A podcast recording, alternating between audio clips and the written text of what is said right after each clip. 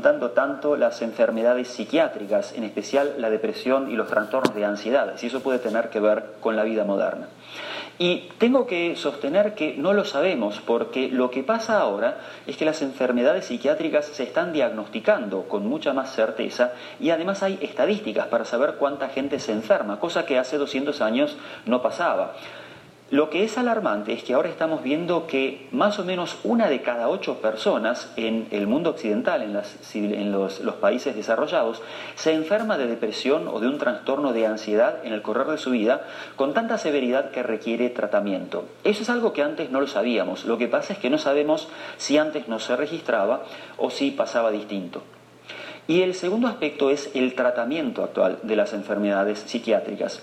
Es muy importante saber que una enfermedad psiquiátrica puede ser grave y debe ser tomada muy en serio. Mucha gente sostiene que hay que hacer un esfuerzo y hay que tratar de motivarse y hay que tratar de salir, por ejemplo, en el caso de una depresión para sentirse mejor. Y no es así. La comparación es un poco cruda, pero espero que la entiendan. Es como decirle a un ciego que tiene que hacer un esfuerzo para poder leer un libro.